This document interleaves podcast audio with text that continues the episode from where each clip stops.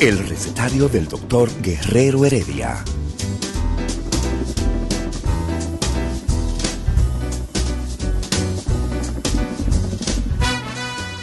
Una respuesta para cada pregunta. Una receta para cada problema. Ven a nuestra propuesta radial, amena, diversa y solidaria. Con alto sentido humano y profesional.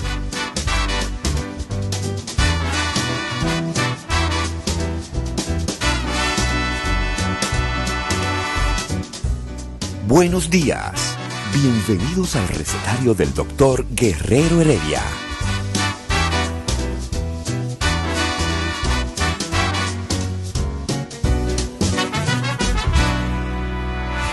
El recetario del doctor Guerrero Heredia. Bueno, continuamos ya. El recetario empezó y empezó con, como se dice, recetario empezó con una transición eh, con la muerte. Hoy es el día del holocausto. Hoy, en el día del holocausto, ¿no? Ese esa famosa, eh, eh, ese famoso movimiento, ese, ese asesinato en masa que fue el holocausto a través de los años, producto de lo que fue el nacionalsocialismo y el Adolfo Hitler y su banda, ¿no?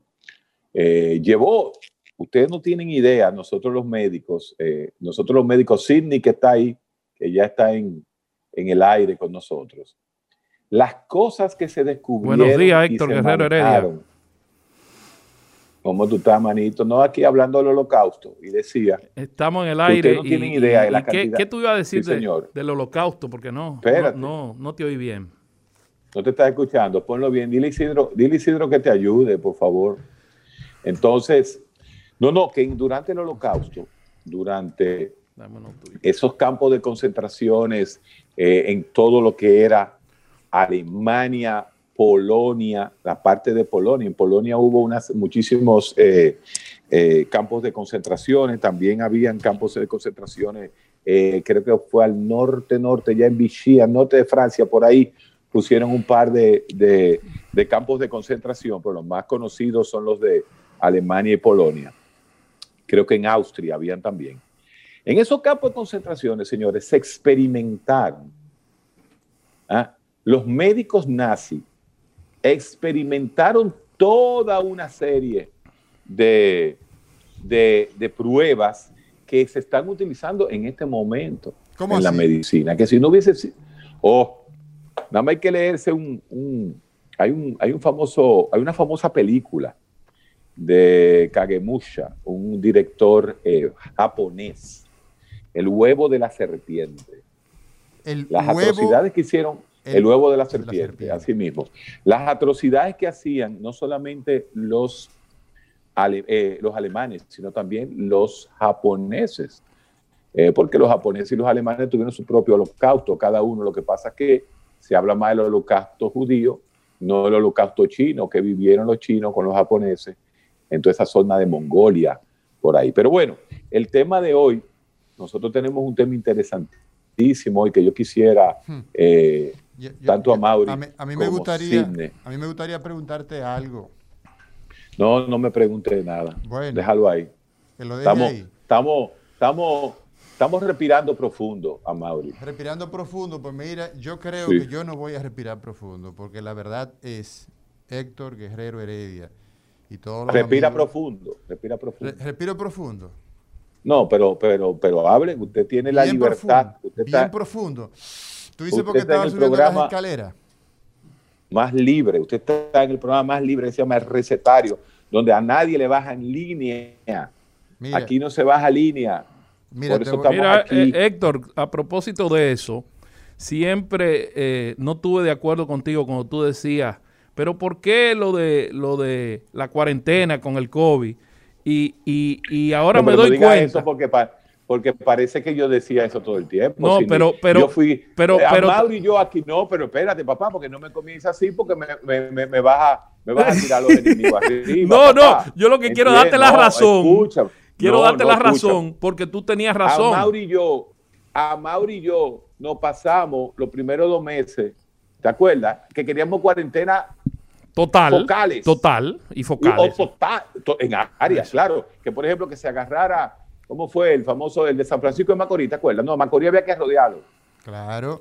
San Francisco, para que no... sa- Ah, San no. Cristóbal. Pero dime, que- mira, te voy a lo, que, decir. lo que iba a terminar la idea era que ahora yo me doy cuenta que la cuarentena prolongada y la cuarentena sin ordenamiento de los restaurantes, de la- de los- del transporte público, no, eh, de los hoteles, no sirve de nada. Porque tú no haces nada trancando a la gente y que todo el mundo se contamine en ese tipo de sitios. Eh, eh, a- a- por eso ahí es que te estoy dando la razón. Porque me Pero- acuerdo pero- perfectamente que te decirte algo. discutía. Pero déjame decirte algo, yo también he aprendido y todo el mundo aprende de sus errores. Llega un momento en donde no hay otra cosa de que hacer que no sea la cuarentena.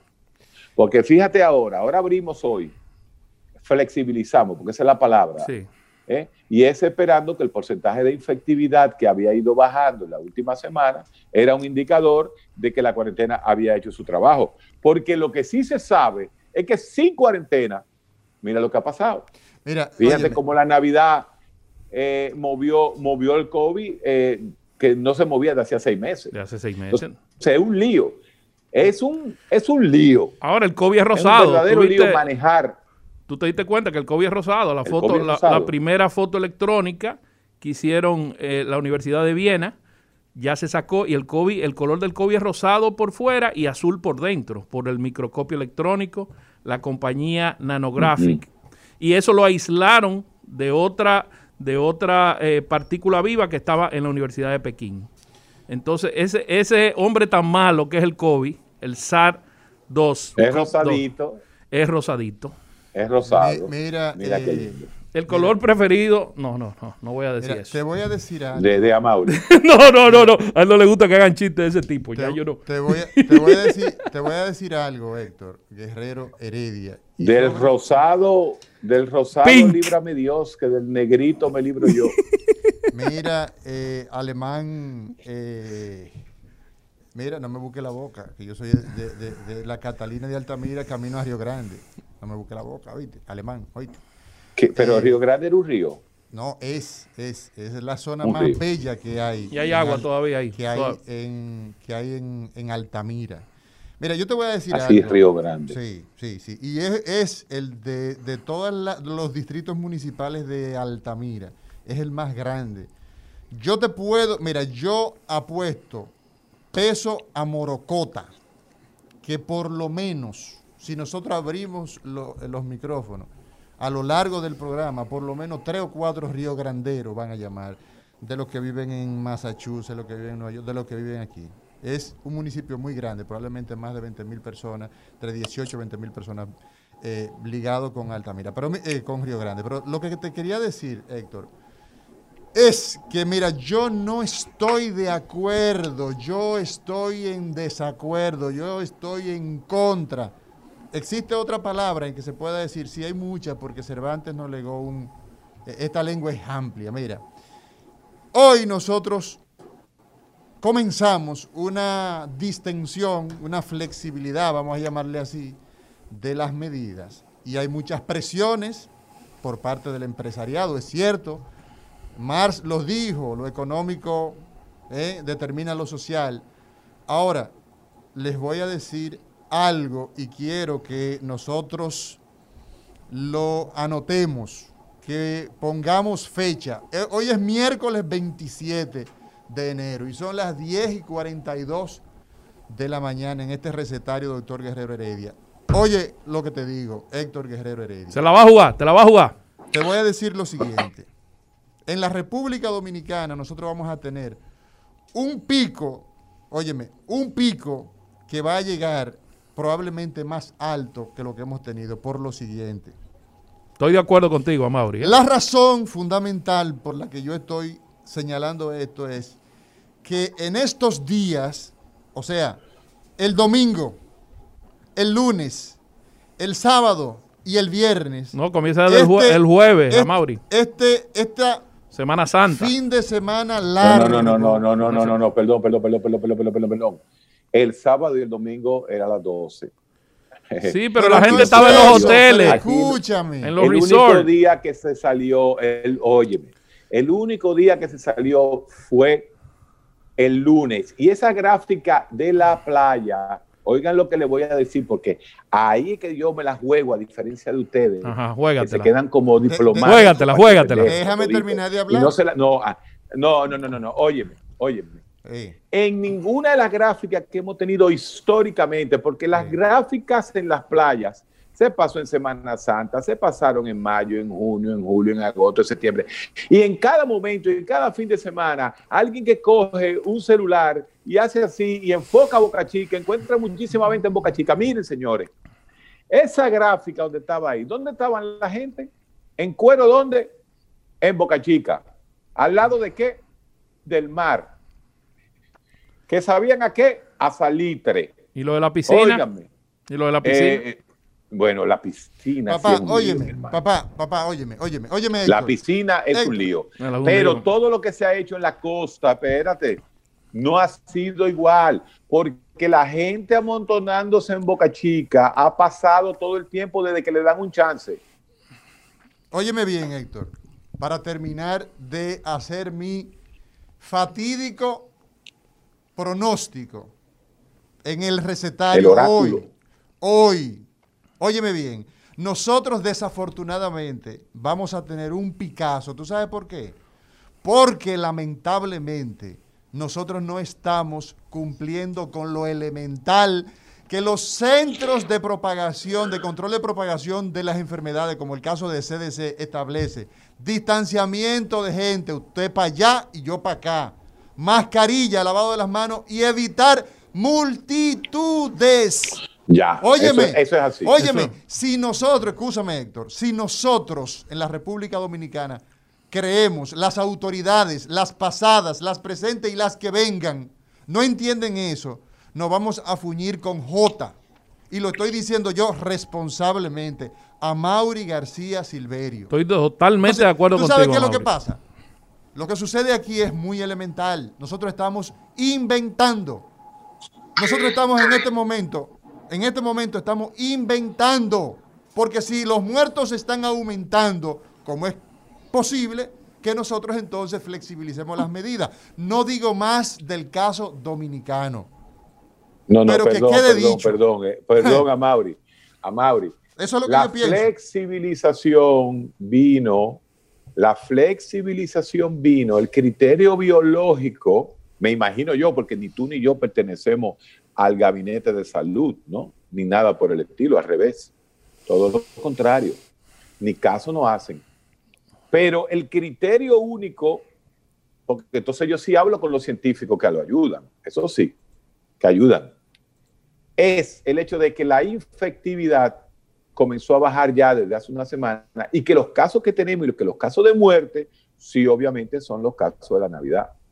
Sí que son los casos de la Navidad, porque en la Navidad nosotros no estábamos juntos en la playa, nosotros estábamos juntos en las casas, en la juntadera, en las bebederas, y ahí la cosa se le tuerce el rabo al puerquito. Héctor, escúchame que no esté de acuerdo Ama- contigo, eh. pero, pero en Navidad Sí. todos los resorts y todos los hoteles se llenaron, que fue lo que sucedió en estos cinco días de fin de semana largo. Y Tú tienes que ver cómo llenos. estaban En llenos, todas las piscinas, toda la gente sin cumplir, no, sin mascarilla, ah, no cumplieron eh, regulación. No, no, no, no, Pero tú sabes qué, no, pero no es ahí, papá, no es ahí, no es en los hoteles.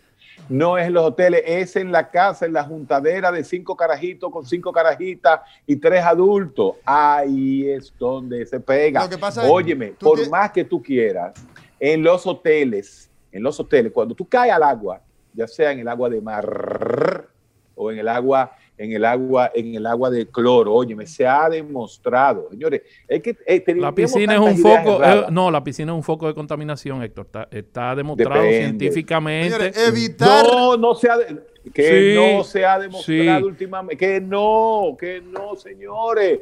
Es que todas esas cosas se han ido cayendo. La forma de pegarse el virus es nariz con nariz, por eso el distanciamiento. Claro, pero nariz con nariz es en la lo más piscina. importante. Mira, mira, mira, Pero cuando te parte. cae el agua al cloro, automáticamente ahí no dura mucho. Se hablaba de que, que duraba tres minutos, se hablaba que duraba seis minutos, que no se moría en el cloro. No, todos esos estudios ya están claritos. Mira, yo te voy a Igual decir, que la talvia. yo te voy a decir una cosa. Sí, esa es una teoría que tú tienes. La talvia, mira, Pero- Héctor, no Pero hablé de es la talvia. Es una teoría que tú tienes, tú tienes, esa es una hipótesis, mejor dicho, que tú tienes. No, no, eso no es ninguna hipótesis. Es una hipótesis. El virus en, por encima de 29 grados se quema y se Sí, acabó. pero, Pero, eso no es una pero- hipótesis. ok, pero dime una cosa, Héctor. En la costa de, de- de- en, lo- en la costa oeste, donde están Los Ángeles, Ajá. ¿cuál es la realidad que tiene?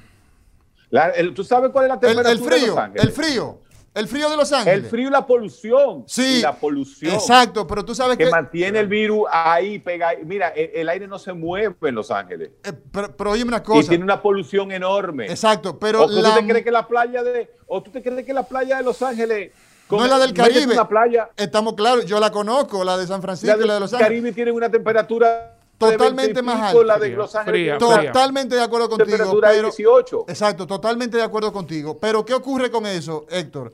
Que la multitud que nosotros estamos pro, o sea, que las autoridades están óyeme, que Promoviendo. no están Promoviendo. atacando, están promoviendo. promoviendo el turismo interno en un momento que, no, se, puede. puede. Óyeme, totalmente que no se ahí- puede. Lo decía Luisito Martí en el personaje, que porque no se puede.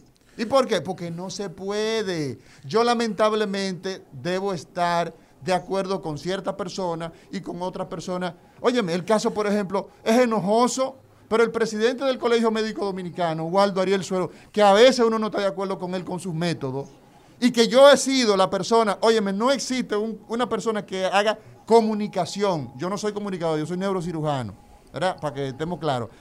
Que lo haya apoyado más a él, porque el que hizo el diálogo, que lo llevó a él, fui yo. Y yo hay muchas cosas que no estoy de acuerdo con Waldo, pero él ha tenido ¿Cuál diálogo? razón. ¿Cuál diálogo? El ¿Cuál diálogo nacional Eh, que rec- hicimos recuérdaselo, entre- recuérdaselo a la gente. Exacto, en, en el 16, que los acuerdos más importantes entre el colegio médico y el gobierno, lo hicimos con el hoy obispo de, de, de Higüey, eh, Julio Jesús- Castaño. Y Castaño estuvo ahí, y, y- y- y- y- y- y todo el gabinete estuvo, estuvimos ahí, pero fui yo el Sí, que armó tú siempre eso. tuviste- no, no, no, fui no, yo no. el que lo Tú armó. siempre ataca- Perdón, usted atacaba muchísimo a Waldo en las elecciones. Nosotros sí apoyamos a Mario Lamy y yo sí Sí, apoyábamos por- a Waldo. No, no, oye. Usted no. No me.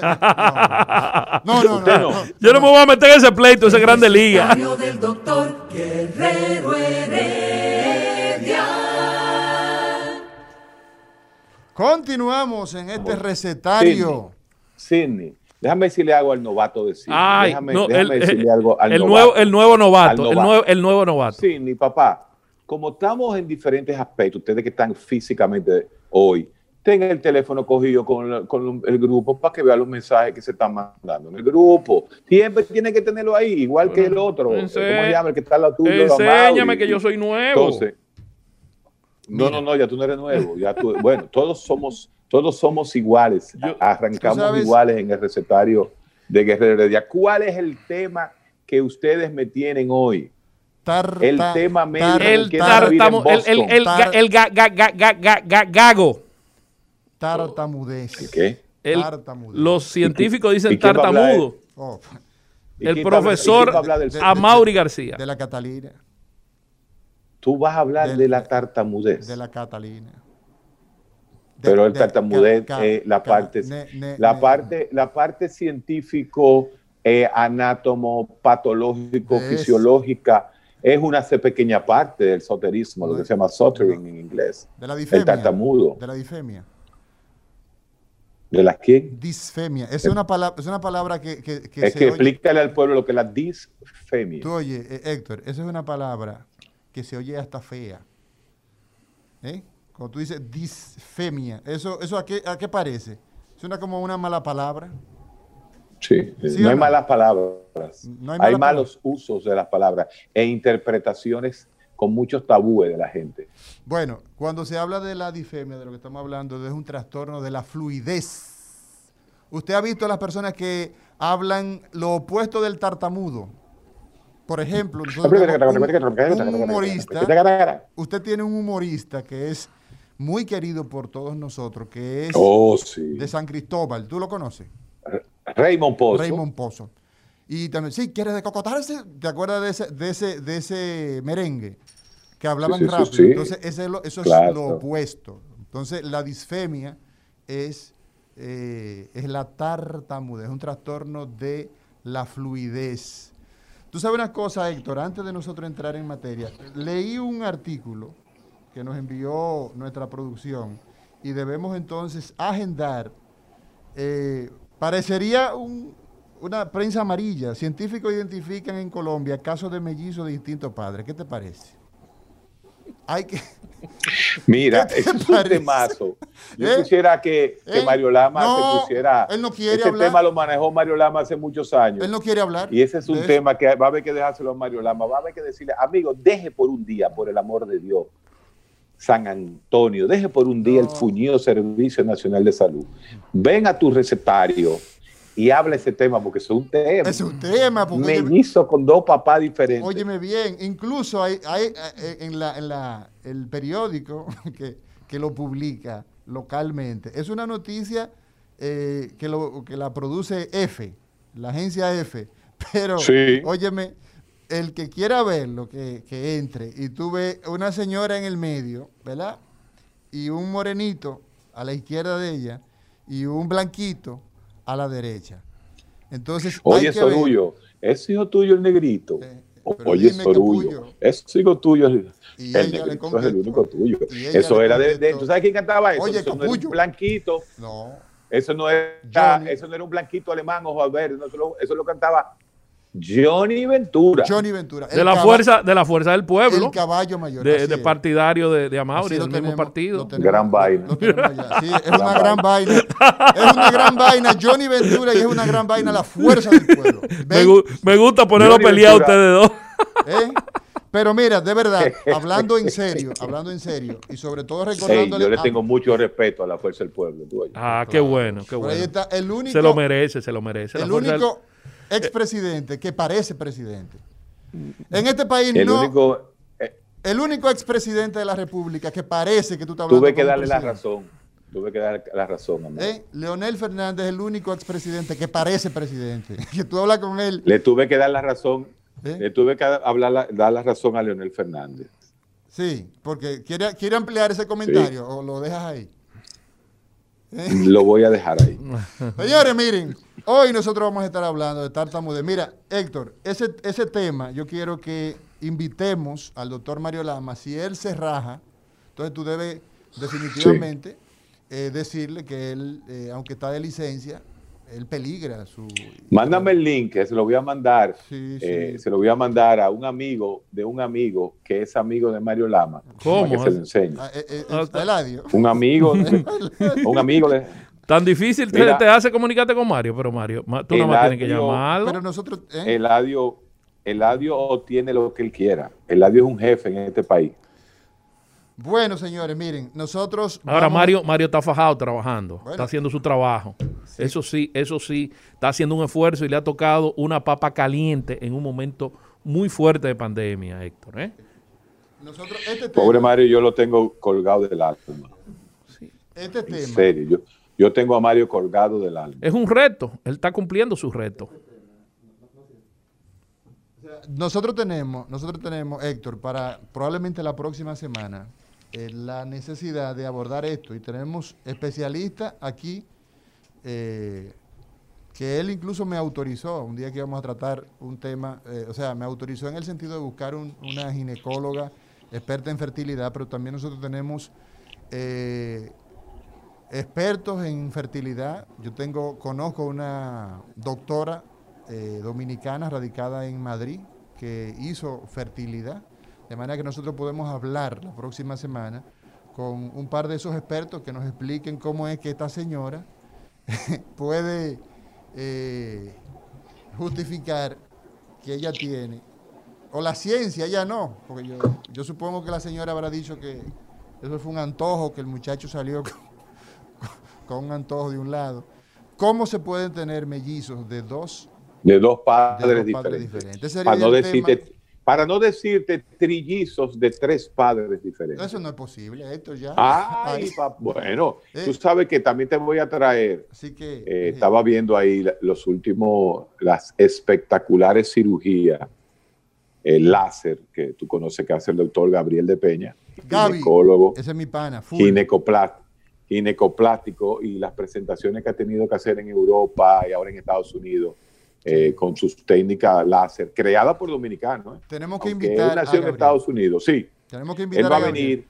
Porque el tema de la, de, de la cosmética eh, vaginal es una necesidad, no solamente porque las mujeres necesitan tener sus órganos genitales, la vulva, de manera que ellas se sientan satisfechas, sino también que hay muchos casos de trastornos eh, genéticos. O sea, no solamente el, el tema de rejuvenecimiento, sino que Gabriel también tiene un enfoque eh, para malformaciones, malformaciones congénitas y todos esos temas. O sea, que tenemos temas, porque ya que Mario, digo, Mario tampoco, Ma- Mario maneja la, la- Mario lo maneja todo en, en ginecología, pero, pero yo creo que hay, que hay que buscarle sustituto al doctor Mario Lama. ¿Qué tú opinas? ¿Qué tú dices? A mí no me gusta Bueno, no, no, eh, hay personas que van a venir durante todo el programa, no te preocupes. Bueno, No señores, pues yo creo que eh, nos están haciendo señas, es hora de una pausa, así que llévatelo, señor. El recetario del doctor Guerrero Heredia.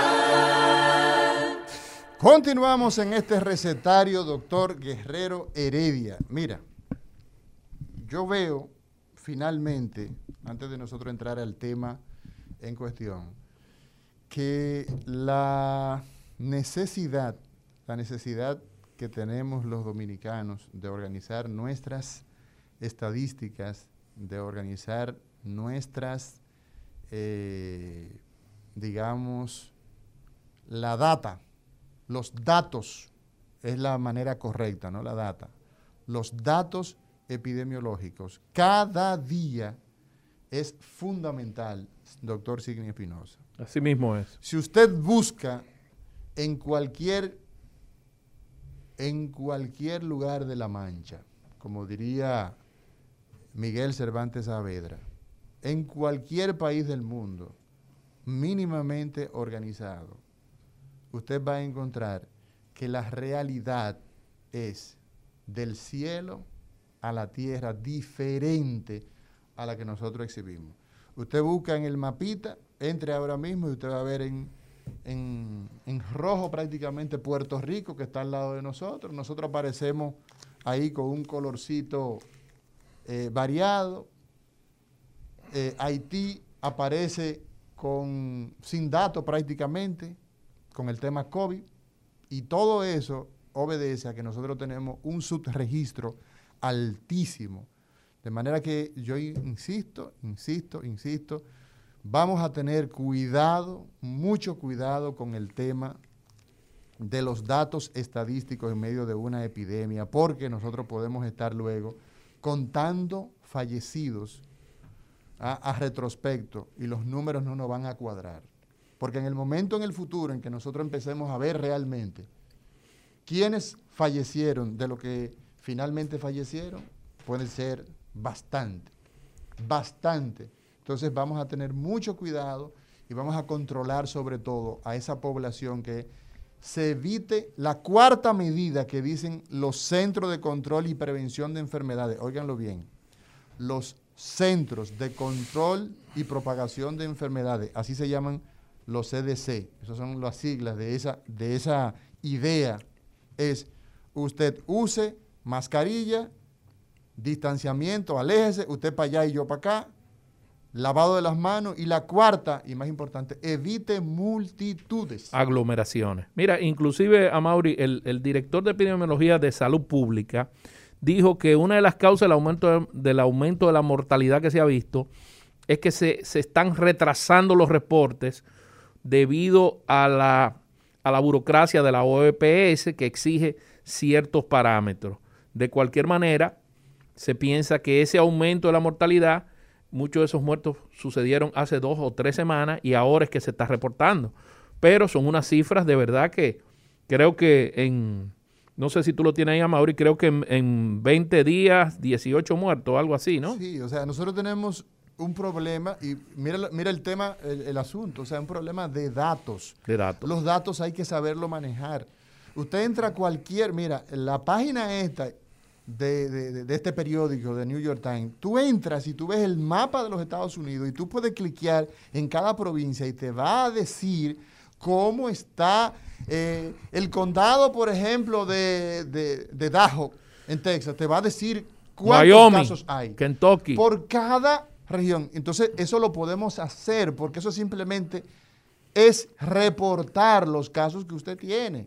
Y hay que hacer Y rastreo. reportarlo a tiempo. Y, y a Y tiempo. reportarlo a y tiempo. decir que los muertos eh, eh, corresponden a aquel tiempo. ¿A qué época? Pues a, a- a la época. Porque el que se muere, ¿qué hay que hacer cuando usted se muere? Hay que enterrarlo, Enterrarlo. hay que levantar un acta.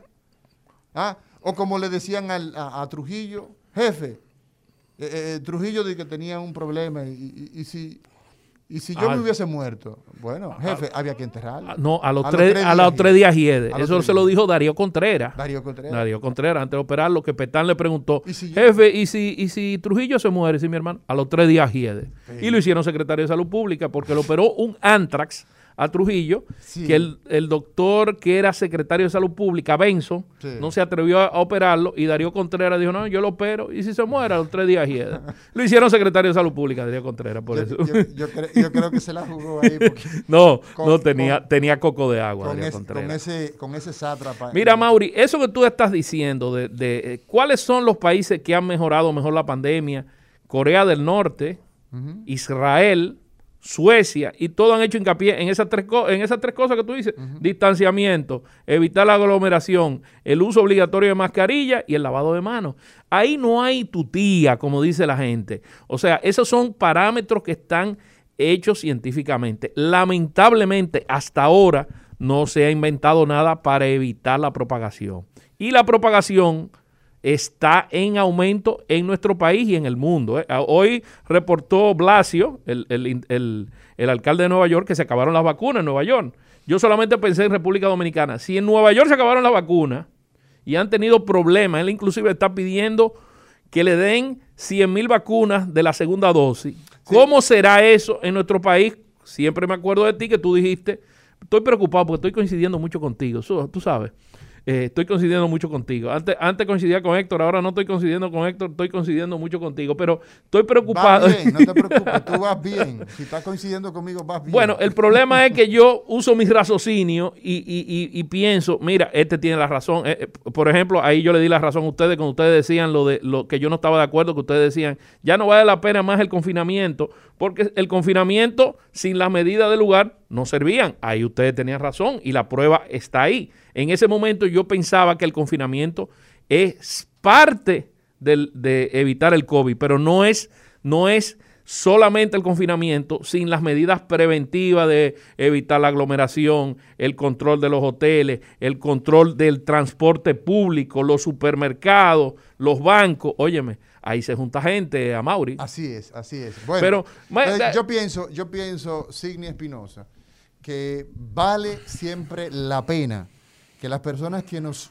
siguen, que nos escuchan, que nos llaman, hay personas ya están marcándonos acá a este eh, recetario, doctor Guerrero Heredia, eh, en Rumba 98.5, eh, aclarar las cosas y decirlas de una buena vez y decirlas claras, claro y pelado. Nosotros tenemos que evitar las multitudes, todas esas personas que están en los barrios, en las esquinas, en los ensanches. Nosotros siempre hablamos de los barrios. Usted vive en el Evarito Morales, usted vive en el Naco. Si por ahí hay un colmado, en Naco hay colmado. Sí, en Naco hay colmado. Hay colmado, hay como tres o cuatro. No son muchos, no son pero muchos. usted se encuentra ahí con gente. Pero hay, hay poca, ah, lamentablemente no es ahí que ellos se juntan. no, pero se juntan. Se ahí juntan. ves gente de los muchachos que bajan de los edificios y- Sí, y, se- bajan. se juntan. Sí, bajan. ¿Por qué? Porque yo vivo por esos sectores que te mencioné. Sí, sí, y donde hay un colmadito, tú encuentras gente que está también eh, eh, eh, chupando sin mascarilla y pegándose uno con otro como si vivieran todos juntos. Y ese es un problema, claro. se exacerba, se va a la enésima potencia cuando tú lo ves en los barrios, cuando tú lo ves en San Carlos, cuando lo ves en la Yagüita del Pastor en Santiago. Ahí se ve más gente, Se pero, eh, gente. pero tú sabes qué pasa en nada con Piantini. Eh, por ejemplo, eh, tú sabes qué sucede, que hacen fiestas en los Cerrado, apart- en ce- los cerrados en los apartamentos. apartamentos, porque yo vivo en Naco y hay un edificio de unos jovencitos que están atrás de mí que semanal hacen tres y cuatro fiestas. Así Inclusive llamaron a la policía y la policía dijo, no, yo, nosotros no nos metemos en eso. Un vecino llamó a la policía y dijo, no, no, no, ahí no están haciendo bulla, porque cuando vino la policía ellos apagaron las luces, apagaron todo y la policía no encontró Lo mismo, ese mismo fenómeno se está dando en España. El que ve, el que ve te- televisión española, el otro día pasaron el caso de una artista famosa española, yo no la conozco, que esta señora tenía un fin de semana completo y se dieron cuenta las autoridades de lo que estaba ocurriendo dentro de esa propiedad, una, una eh, eh, eh, propiedad grandísima, por la basura que sacaban los empleados ¿ah? las, botellas, las botellas de champán, de vino y todo esto. Entonces, se dieron cuenta de lo que estaba ocurriendo ahí y bueno, pues entonces lo que hicieron fue que eh, con una orden entraron y allanaron y, y- O sea que y- la mujer estaba metida en fiesta. eh, estaba en orgías y todas esas cosas se dan a nivel de la clase alta. Inclusive Bueno, hubo un actor muy famoso, Bruce Willis, que entró a una farmacia sin mascarilla y la gente la sacaron de la farmacia. Sí. Y le dijeron, entonces él pidió perdón con un pañuelo, pero hay un grupo de gente que eh, son contra la mascarilla. Óyeme, sí, sí. contra la mascarilla y contra la Y en vacuna. Estados Unidos tú tienes que los lugares que tienen más incidencia son precisamente esos lugares de Texas. En este momento tú entras ahí y, y- y está todo en rojo en el mapa. Búsquenlo en el mapa de los Estados Unidos. Diga usted. Hola, buenas tardes, buenos días. Sí, digo, buenas. ya no sé. Sí, le habla Martín de acá desde de Oklahoma, ahora mismo llegando a Oklahoma. Texas. Oklahoma. llegando a Texas. Sí. Hablando de Texas, voy llegando a Texas ahora mismo, en unos minutos. estaré ¿Cómo, entrando a cómo Texas. anda eso por ahí? Ok, te voy a dar unos datos. Sí. El- yo he venido siguiendo la cantidad, en los updates, la cantidad de contagiados desde marzo a la fecha, Ujú. tanto en República Dominicana como acá en Oklahoma. Nosotros aquí en Oklahoma somos cuatro millones y pico de personas. Exacto. Estamos hablando de que Oklahoma es más o menos como la población de la capital, Santo Domingo. Ah, sí. ¿Qué hay ahí? Exactamente. ¿Qué sucede? El día 8 de enero, Oklahoma tenía totalizado 326 mil casos ya positivos desde marzo a la fecha. Dominicana tenía 177 mil contabilizados desde marzo a la fecha. Sí. Allá somos 11 millones, casi, aquí son 4. Ahora, ¿qué sucede? Yo eh, yo estoy casi, estoy de acuerdo con, con, con el doctor Héctor. ¿En qué sentido? De que la tarbia, como él dice, sí tiene sentido. El caliente tiene sentido. La ventilación tiene sentido. Por ejemplo, yo me contagié del COVID en una reunión que tuvimos en la casa de mi, de mi hijo, en un apartamento. Habíamos como 12 personas. ¿Aquí o allá? ¿Cuál a- aquí, aquí en Oklahoma. En Oklahoma. Sí. ¿Qué sucede? Habíamos alrededor de 12 a 13 personas en ese apartamento. Sí. Salimos 10 contagiados. Ah. ¿Qué pasa? ¿Qué pasa? Ah, la ventilación aquí es cero en los apartamentos y en las casas. No. Por las temperaturas, por el, vi- el Sí. estilo de vida de acá. Sí, papá, óyeme, ¿Qué sucede? te voy a decir algo, escúchame antes de que, de que, de que sigas. Oye bien, el punto es que Oklahoma tiene 4 millones de habitantes y tiene 300 mil casos positivos identificados. ¿Tú sabes por qué? Hasta el, día, Por- hasta el día de antes de ayer teníamos 30, tre- 376 mil. ¿Tú sabes por qué? O sea que, eh, escúchame, ajá. escúchame. ¿Tú sabes por qué? Porque hacen pruebas, hacen rastreo, porque se mantienen activos. Aquí nosotros hemos tenido problemas para hacer las pruebas de manera consuetudinaria. Entonces, Eh, eso es así. Estoy de acuerdo, estoy de, De acuerdo. Muchas gracias. hasta, bueno, hasta luego. Gracias. ¿Ves? O sea, es indiscutible, es indiscutible que nosotros hemos estado haciendo eh, el- las puntualizaciones, porque estos no son inventos nuestros. Las organizaciones, como el caso de la OPS o la Organización Organización Mundial de la Salud, establece, mantengan, o sea, eviten multitudes. Inclusive una de las formas más frecuentes de contaminación que ha sucedido últimamente son las reuniones familiares. Si hay más de seis personas en la familia, deben usar mascarilla. Y si se pueden juntar menos de seis personas, mejor todavía. Vámonos a una pausa y cuando regresemos, trastornos de el habla, tartamudeo y otras hierbas aromáticas. El recetario del doctor Guerrero Heredia.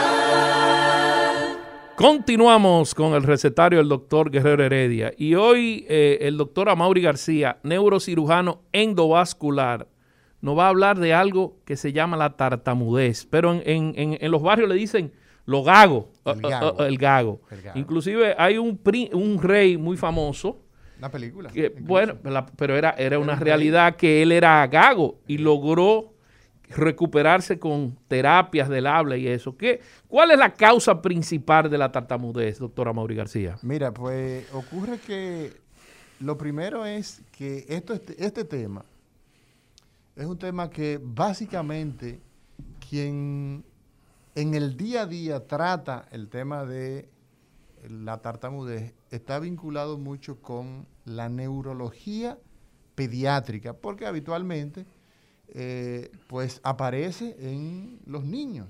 Entonces, eh, uno de los, de los profesionales con que usted, que nos escucha, que nos sigue, que está pendiente del contenido de este recetario de cada día, debe tener en cuenta es el hecho de que ese es el profesional de referencia. O sea, si usted piensa en que su niño necesita ayuda, entonces la persona indicada para estos asuntos es el neurólogo pediatra. ¿Ok? El neurólogo pediatra. Otro profesional, y por ahí, y, y voy dando con esta respuesta, Signi, voy entonces orientando dentro de causas, ¿verdad? Otro profesional es el psiquiatra, también pediatra. El psiquiatra, el psiquiatra, perdón, infantil. Nosotros entonces tenemos ahí algo por donde ir tocando. ¿Qué ocurre? Que existe un problema para producir la fluidez de la palabra y eso puede estar en varios, en varios renglones. Un renglón es el trastorno ligado con lo genético. Esto no significa que si usted es gago, binariamente, o sea, 2 más 2 es igual a 4. No, no necesariamente el papá que es gago, el niño. Entonces existe un componente genético. Existe un componente también desde el punto de vista neurológico. Afecciones de áreas del lenguaje, donde ahora yo le voy a ampliar un poquito de este, de este aspecto, de, lo, de, de las estructuras que sirven para producir la palabra, se alteran. Otro aspecto tiene que ver con el aprendizaje. El niño, por ejemplo, que ve, ah, que escucha a su hermanito que es tartamudo, aprende a tartamudear.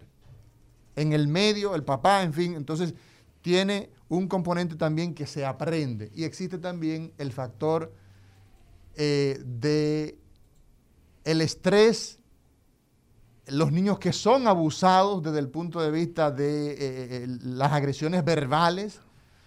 Todos estos fenómenos influyen a que se pueda desarrollar la- el trastorno de la fluidez de la palabra. Pero ustedes, a veces ustedes los neurocirujanos de adultos, pueden tener un paciente que haya tenido un traumatismo cráneoencefálico que se produzca la tartamudez y ustedes lo puedan corregir quirúrgicamente. Bueno, en el caso de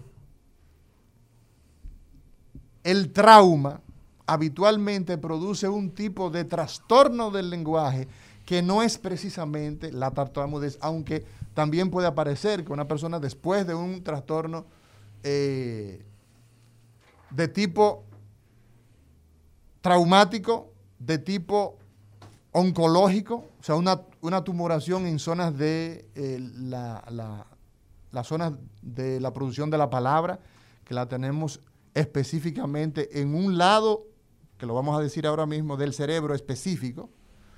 También en problemas vasculares pudiera producirse trastorno del lenguaje. Entonces, ¿qué ocurre? El lenguaje, habitualmente, nosotros tenemos que se puede trastornar, se puede, digamos que, eh, perturbar de dos formas. O porque tenemos problemas para entender, o porque tenemos problemas para expresar. Entonces, a, esa, a esos trastornos se les da el nombre de afasia. Afasia. Esa es la palabra. Cuando el problema es para producir la palabra, entonces hablamos de la afasia de tipo motora. Cuando las personas no pueden entender, pero sí pueden producir la palabra, no tienen problema para hablar, pero sí para entender, se habla de la afasia sensitiva. ¿Por qué se produce, por ejemplo, en el caso particular de, esta, de estas dos condiciones que hemos señalado? Se va a producir porque existe una afección en el lado izquierdo de nuestro cerebro, en el llamado hemisferio izquierdo. Hay una zona específica. ¿Qué zona, ¿Qué zona es esa específica en el hemisferio izquierdo? Nosotros tenemos que el cerebro tiene varios lóbulos, tiene varios, varias regiones, ¿verdad? El lóbulo frontal, el, ah, sí, buenas, tenemos una llamada, sí, por favor. Bueno, doctora Mauri, gracias por siempre eh, enseñarnos ese tipo de cátedra que usted Hábleme de el problema que tiene el cocodrilo y otros más, que son tartamudos, pero cuando están en el micrófono, están haciendo exposición, hablan normal. Me escucho por la radio. Sí. Otro, otro, otros, eh, eh, ¿cómo se llama? Otros expertos son los llamados foniatras. Foniatras. ¿Verdad? Que ya con las técnicas... ¿Qué son los foniatras? Los foniatras son los expertos que tienen que ver con la... la con el habla prácticamente. Sí, con las técnicas, ¿no? Para enseñar a, la buena articulación de la palabra. Eso fue lo que le pasó al, famoso rey que, eh, que, era, que era Gago. El ¿Cómo se llamaba? El rey eh, Jorge. Jorge cuarto, creo, quinto, él tenía problemas y se le contrató una foniatra y gracias a esa terapia continua, él pudo hacer discurso porque cuando comenzaba a hablar era un, gagueo constante, o sea, no podía pronunciar una frase continua y logró eh, eh, eh, que hablara correctamente. Inclusive, lamentablemente fue un reinado muy corto porque murió de un cáncer de pulmón y lo sustituyó la reina Isabel. La actual. La actual, que, tiene, que tiene más de 50 años, han pasado... Que tiene más de 50 años. Más de 50 años como reina. En el trono. En el trono. y 90 y pico de años han pasado desde Kennedy hasta, hasta ahora Joe Biden han, pasado por... Creo que Eisenhower, comenzó con Eisenhower. Y probablemente el próximo presidente de Estados Unidos, ella también lo va, y cuatro papas, y cuatro papas. Sí, sí, sí. Bien, mira, entonces, ¿qué ocurre? Que uno de los grandes problemas que se tiene con el, con el, con el tartamudo es que muchas veces la dificultad que se genera, era Alfred, ¿verdad? Arthur George. Arthur George, eh, que fue... Que es Jorge, Jorge VI. Jorge VI. Eh, así, así no fue ni cuarto ni quinto, fue el sexto. El, el, Jorge VI, pero su nombre era Albert Arthur George. George. El, papá de, la, de, la, de la reina Isabel. De la, de la actual reina Isabel. Entonces, el principal problema que se tiene, respondiéndole al amigo, es la dificultad que se tiene. El tartamudo tiene una dificultad que es para comenzar a hablar. ¿Entiendes? Para arrancar. Uno, uno de, los, de, las características que define el tartamudeo es para comenzar la palabra o la frase o la oración. Muchas veces, después que el, usted ha comenzado a hablar, entonces, al parecer, entonces existe, en, sobre todo en los, en los trastornos que son de tipo psicógeno, que existe un, eh, un trastorno ligado con un trauma. El problema es para iniciar la, eh, la frase. Aló, buenas, sí. Su pregunta para el doctor Amaury García. Sí, cómo no. Le quería decir al doctor que él no habló de la, de la parte ambiental. Eh, yo fui tartamuda eh, mucho tiempo y yo soy de otro país. Usted, Cuando- es- usted de Argentina, Sí, de Buenos Aires. sí. Usted come bife. Me encanta Buenos Aires. Yo viví muchos años en Uruguay, donde hice mi especialidad. Iba una vez por mes a Buenos Aires porque es una ciudad Sí, espectacular. Sí, hermosa, sí, gracias por eso. Pues sí, mire, este, cuando yo salí de Argentina, yo tenía mucha presión de mi padre y cada vez que yo eh, quería hablar y no podía, mi papá me pegaba. Sí, Cuando yo salí, mire que me emociono todavía. Sí. Este, cuando salí a los 20 años de allá, más nunca, más nunca tartamudeé. Así sí, que, eh, que sí, sí que- escuche, escuche, si escucha la grabación del programa, al principio decíamos que una de las causas está ligada al medio en el que se desarrolla un, o sea, un hijo con situaciones agresivas por parte de sus de sus padres, de sus educadores, puede desarrollar la tartamudez. Pero qué bueno que usted lo ha recalcado. Entonces, otro aspecto importante es que, por ejemplo, en el caso del tartamudo, es la ansiedad que le genera el hablar. En el caso de este rey, del rey sexto, Jorge VI, ¿no?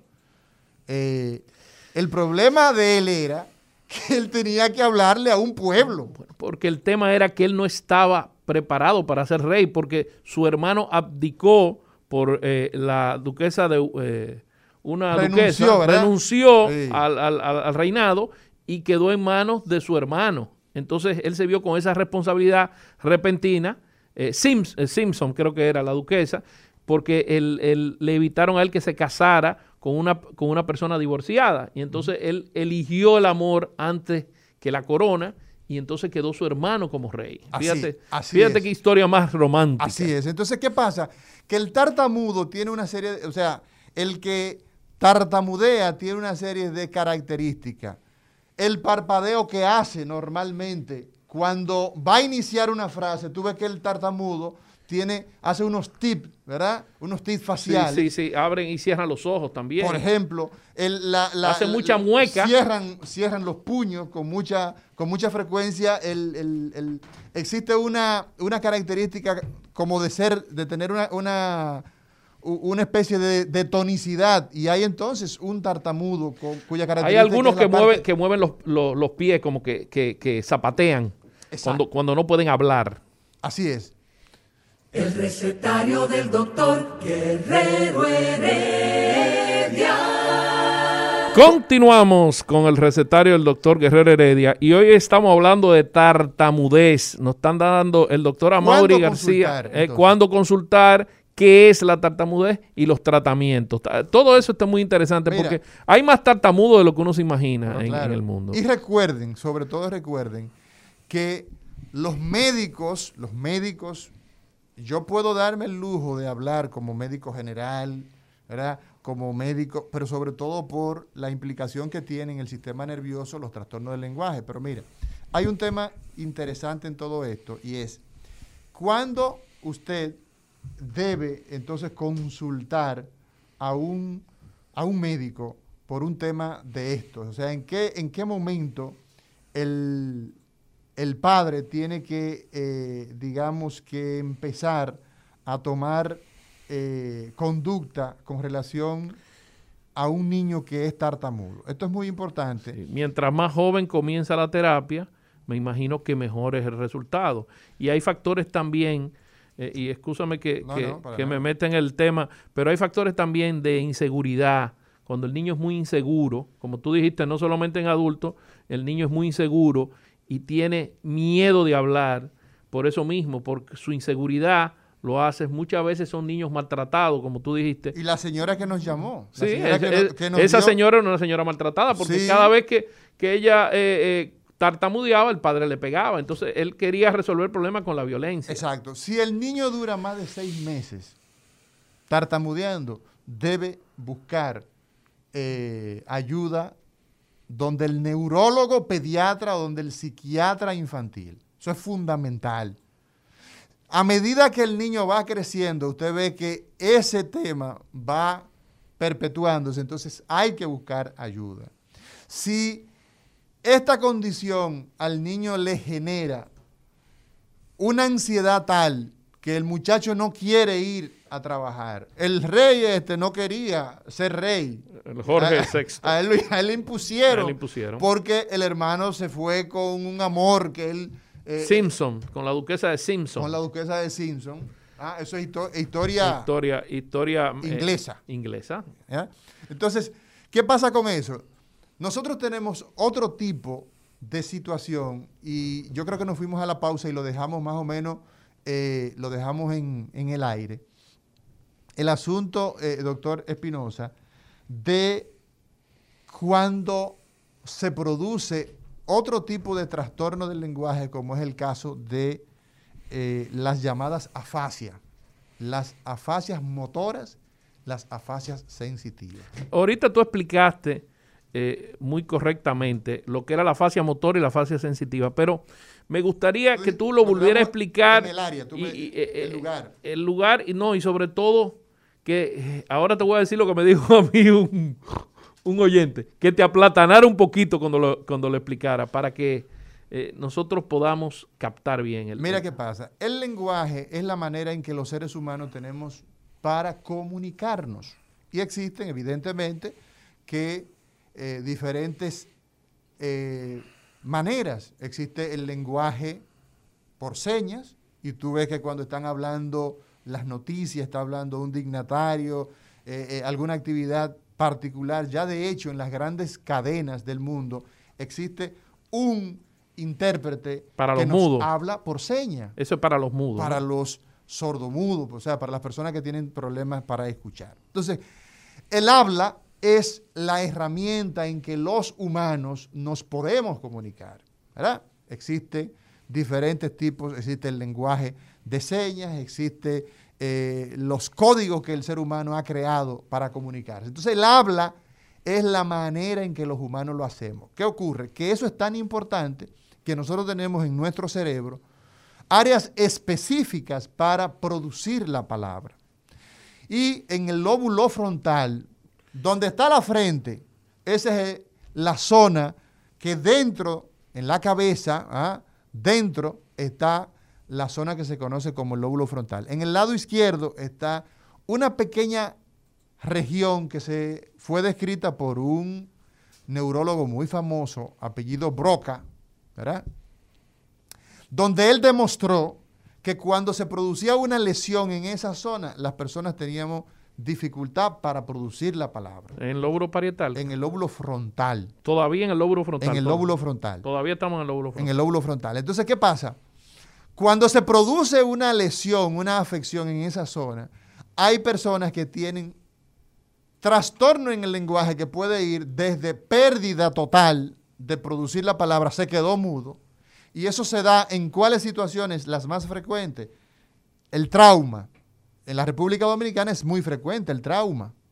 En Japón quizás no sea tan frecuente como en la República Dominicana, pero en término general el trauma puede ser una causa de afecciones en esa zona. Los tumores, los problemas vasculares, una persona que le da un infarto, ¿ah? le da un ACV y se daña esa zona, pues evidentemente los médicos nos damos cuenta que fue esa zona porque perdió el habla. Entonces fíjate cómo van ¿Cómo tú lo vas relacionando? Muchas veces, mucha gente que han tenido accidentes cerebrovasculares no recuperan el habla o hablan con, con problemas para la comunicación, tienen defectos al hablar. ¿A qué se debe eso, básicamente? Básicamente porque las neuronas que tienen que ver con el habla se han afectado profundamente. Pero hay un dato interesante. Y es que las neuronas de nuestro cerebro, tenemos neuronas en todo el sistema nervioso, tanto las que están en el cerebro, las que están en la médula, las que están en los nervios periféricos, son neuronas. Las neuronas del cerebro y sobre todo Y en los plexos mentéricos y de Auerbach hay, hay neuronas. Exacto, es el sistema nervioso periférico, el sistema autónomo, en toda esa zona hay neuronas. ¿Qué pasa? Que las neuronas de la corteza, de esa zona, de la, de la materia gris, como decían en, en- en los campos, ¿eh? esa persona sí tiene materia gris, ¿m? para decir que era inteligente, esas neuronas son tan sofisticadas que cuando una persona tiene un ataque cerebral o tiene un trauma, las neuronas que se murieron, existe una recomendación de los médicos de comenzar inmediatamente la terapia física para la movilidad y la terapia del habla. ¿Por qué? Porque las neuronas que están alrededor pueden aprender a hablar. Oh, mira qué interesante. Y por eso entonces usted puede encontrar que una zona, una persona que hizo un infarto cerebral, por ejemplo, termina, ¿verdad? Finalmente pudiendo articular palabras y hasta volviendo a hablar. o sea que las que se dañaron ya no se van a recuperar. No, solamente el único ejemplo de que un muerto haya resucitado hay dos. Está Lázaro, lo resucitó Jesucristo y el mismo Jesucristo. Después, la neurona que se murió, se murió. Ahora, nuestras neuronas que están alrededor las estimulamos a través de la terapia física. Hay un mecanismo neurológico, escúchame que te interrumpa, por el cual ese aprendizaje hace que las neuronas hagan sinapsis y, aprendan eh, eh, lo de la terapia para, para volver a hablar y eso. La educación. La educación. El enseñar y mira, y, esa pregunta es muy profunda. Quizás la mayoría de las personas quizás no nos entiendan. Pero el asunto es que estimularla con terapia física, ese que está hemipléjico, que no puede mover un lado del cuerpo, y usted ponerlo a hacer terapia física, lo que le estamos es estimulando a las neuronas que todavía están vivas para que produzcan la actividad hacia la zona dañada, lo mismo con el habla. Entonces, hay otra zona en la parte posterior, en la parte posterior de nuestro cerebro, que se llama el área, en el lóbulo parietal, pero del mismo lado izquierdo. Eso, ¿dónde queda el lóbulo parietal? Encima de la oreja. Lo que le llaman la 100. La, gente le, la, 100 es... un poquito hacia, hacia atrás de la 100. No, fíjate que la 100 correspondería a la zona donde está el área de, frontal de, broca. Entonces, si tú echas el dedito un poquito hacia encima atrás, de la oreja, encima de la oreja, encima de la oreja, más arriba, la Porque ¿cuáles son los lóbulos del cerebro? Frontal, parietal, occipital y falta alguno más. Temporal, el lóbulo de la ínsula y el lóbulo del cíngulo.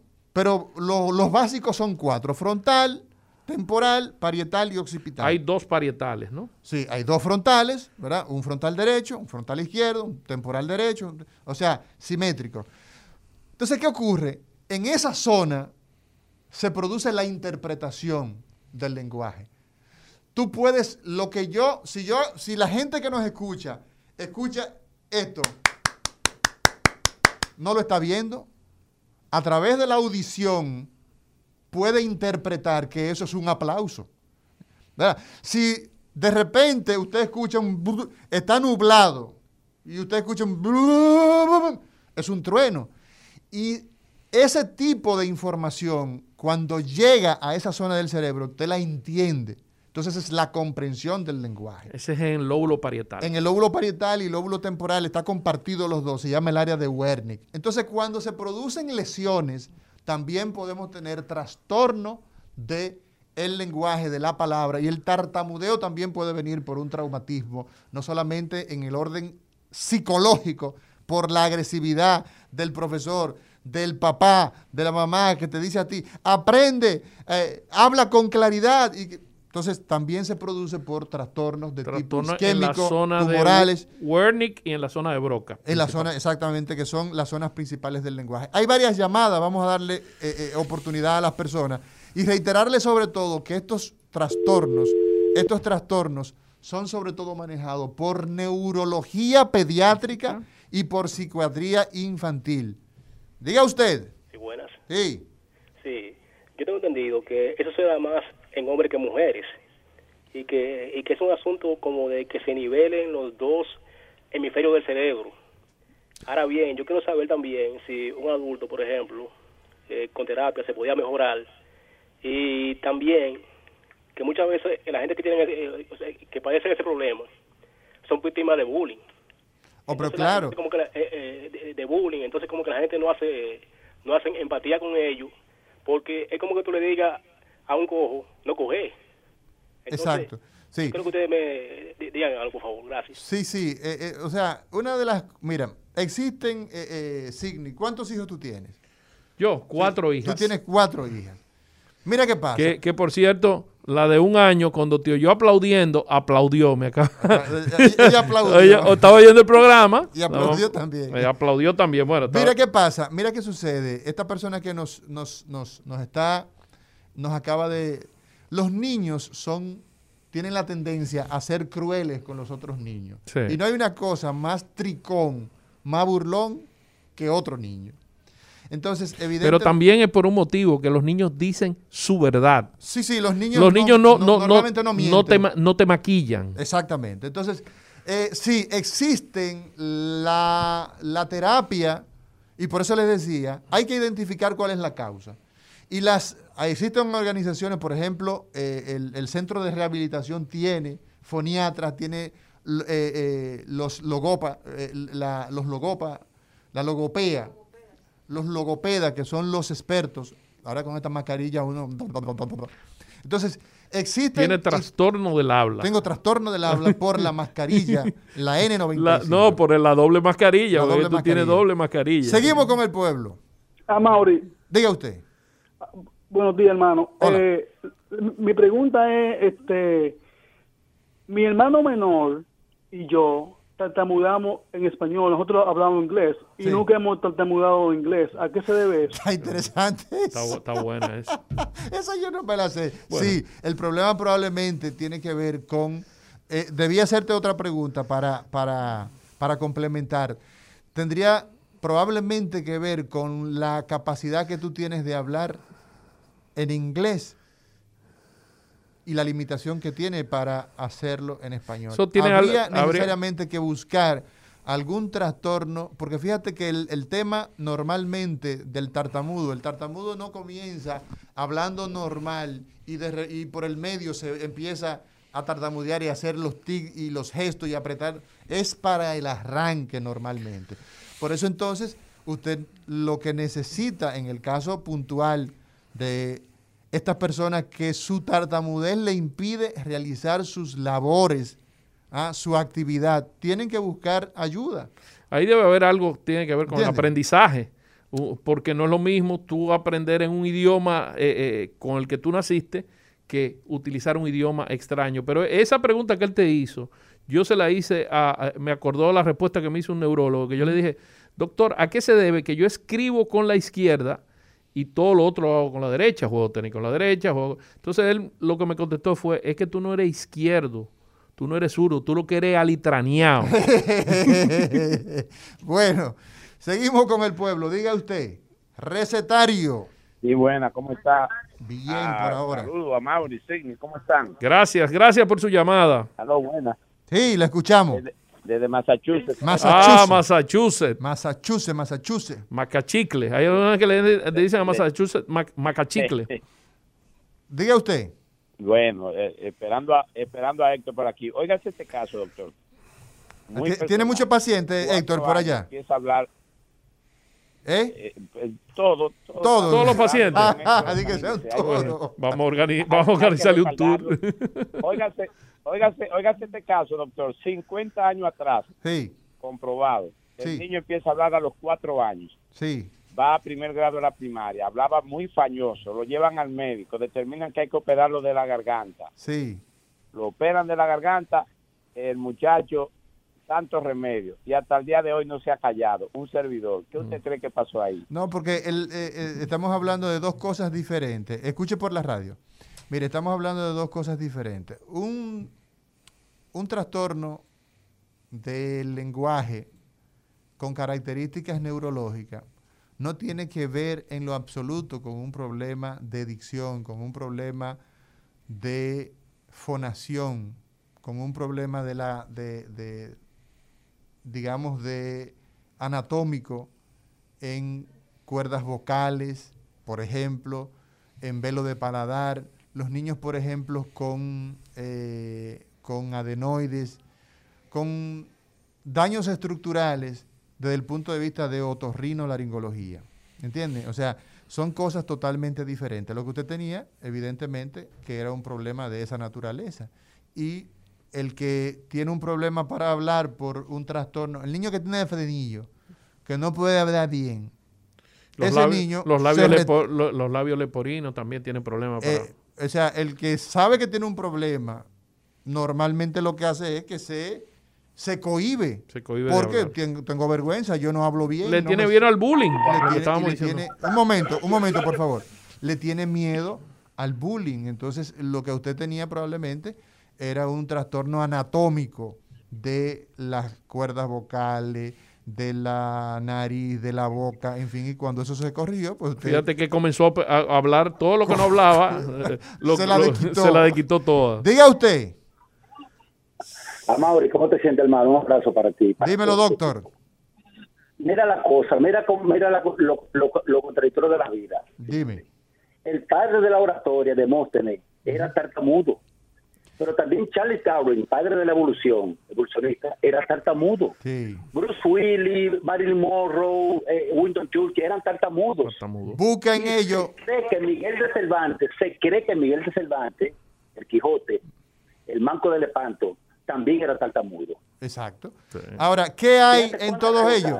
¿Qué hay en todos ellos? Probablemente una base psicógena, un trastorno de abuso, un trastorno de tipo eh, psicológico de base.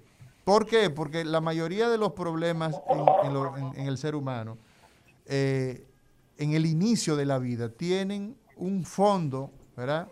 En, este, en, en el orden que estamos hablando, de abuso, de miedo, de trastornos. En el caso de Charles Darwin, en el caso de Charles Darwin, se cree que viene de herencia, porque su abuelo también era tartamudo. Existe. Y en el de Miguel de Cervantes, desde el niño, como ustedes bien decían, también era motivo de bullying en la escuela, también se cree que es de herencia. O sea que parece que hay un factor hereditario en lo que es la tartamudez. Sí, sin lugar a dudas, lo decía. aportar ese dato con ustedes, señores. Gracias. Lo decíamos al principio de- del programa que existe una identificación, los expertos, los investigadores, los que saben mucho de eso, los que se han pasado la vida entera estudiando y hablando de esto, porque eh, nosotros, por ejemplo, vemos centros en Estados Unidos, en Europa, en Japón, en Australia, revisando eh, en Inglaterra, centros que se dedican exclusivamente al manejo de trastornos del lenguaje. Diga usted. Buenos días. Sí, Hola. buenos días. Su pregunta para el doctor Amaury García. Bueno, yo soy una paciente que quedé con una parálisis en la cuerda izquierda. Ok. Usted fue operada de tiroides. Sí, señor. Entonces, lo que le pasó a usted es un trastorno, ¿verdad? Por, lamentablemente, el nervio laringio Recurrente. recurrente. El nervio laringio inferior o recurrente. Ese nervio, ¿verdad? Cuando se lesiona en ese tipo de tumor, a veces hay tumores, ¿verdad?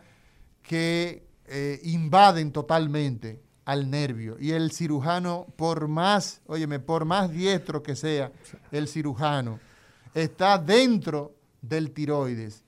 Y lamentablemente... Esto es un- efecto secundario como, como- Con la cirugía. Con la cirugía. Totalmente. Como la de ma- la necrosis de pezón, eh, cuando las mujeres le hacen cirugía de mama, está descrito que hay una posibilidad de que suceda. Así es. Diga usted. Muy buenos días. Buenos Soy días. Ricardo López le habla. Ricardo, su pregunta para el doctor Amaury García. Ricardo, una No. pregunta. Antes de tú hacerme la pregunta, ¿te puedo hacer una? Sí, dígalo. ¿Tú, tú, tú te juntas con, con- con los amigos del barrio a beber romo, en el colmadón? ¿La mascarilla tú la usas por dónde? ¿La nariz y la boca o cómo? En el No, no, no, yo no, no tengo eso de juntarme con los amigos en el, ¿Y qué tú en crees el de- barrio ni en el ¿Y, colmadón. y qué tú crees de, de- de evitar multitudes en época de coronavirus? ¿Qué tú opinas? ¿Qué tú, qué tú dices? El distanciamiento es lo que se debe practicar y el uso de la mascarilla en estos tiempos. Pero es difícil decirle a estos muchachos, a esta juventud, Sí, que no lo hagan. Sí. Eh, en, tomando en cuenta que somos latinos y el abrazo y la chelcha Y y, después del trago ya tú sabes el manoseo. Sí. Hazme tu pregunta. Excúsame que te haya... Eh, ma- sí, sí, sí, sí. Más bien no una pregunta, sino algo de aporte. Yo soy cirujano maxilofacial, Ah, pues tú, tú- tú eres de la gente de, de, de donde, de Santiago o del Darío. eh, del Darío Contreras. ¿Y cómo te llamas? Ricardo López. Ricardo López, saludo para ti. Eh, gracias igual. Eh, fíjense algo. Los pediatras tienen por costumbre re- referir al maxilofacial para que haga la frenectomía cuando hay frenillo lingual. ¿Qué frenillo es la frenectomía? ¿Qué es eso? La frenectomía es el procedimiento quirúrgico de eliminar la cortedad del frenillo lingual. Exacto. Corte del frenillo lingual es eso, igual que el frenillo labial. Ok, y entonces, ¿qué, escúchame, espérate, déjame, Ajá, sí. déjame, déjame aprovecharme de ti. Dígame, Aprovecharme a de ti. Y entonces, ¿cómo está la lengua en el niño que tiene eh, el, ese, ese, ese frenillo, lo tiene agarrado ahí? ¿Cómo está la lengua? La lengua tiene limitación de movimiento. Exactamente. Única y exclusivamente. Exacto. Y Pero hay un detalle y es en cuanto a la, a la, al habla de- del niño. Lo, lo que uno recomienda es que los pediatras no refieran el niño a temprana edad para ese procedimiento quirúrgico. Ok. El niño debe pasar primero por el logofoniatra, el terapeuta del habla y algo. Si va a haber algún problema con eso, ya más tarde, dos años, tres años en adelante, se le puede hacer una frenectomía, dependiendo de la cortedad del frenillo. Porque muchas veces lo que puede provocar esto es una anquiloglosia, es decir, que la lengua se quede replegada al piso bucal Y que no se sí es desarrolle. necesario hacer la, hacer la frenectomía. Mira, López. Dígamelo todo. Mándame el teléfono tuyo con el doctor Pichardo. ¿Ustedes son pana? O Ramón Pichardo, el maestro. Mándame el, Claro. teléfono, mándame el teléfono tuyo. que Sí, tú, sí. tú- tú- tú tienes tema aquí en el recetario. Vamos a hablar un día. de eso. Ya, te vamos a invitar para que hables de eso con calma y largo y No te tendido. preocupes que, que Héctor, Héctor te va a contratar, te va a pagar muchísimo cuarto para que vengas a hablar. Señores, ha sido todo en este recetario del día de hoy. Mañana será otro día. Muchas gracias. Mañana estaremos con ustedes. Y hasta mañana. El recetario del doctor Guerrero Heredia. Rumba 98.5, una emisora RCC Media.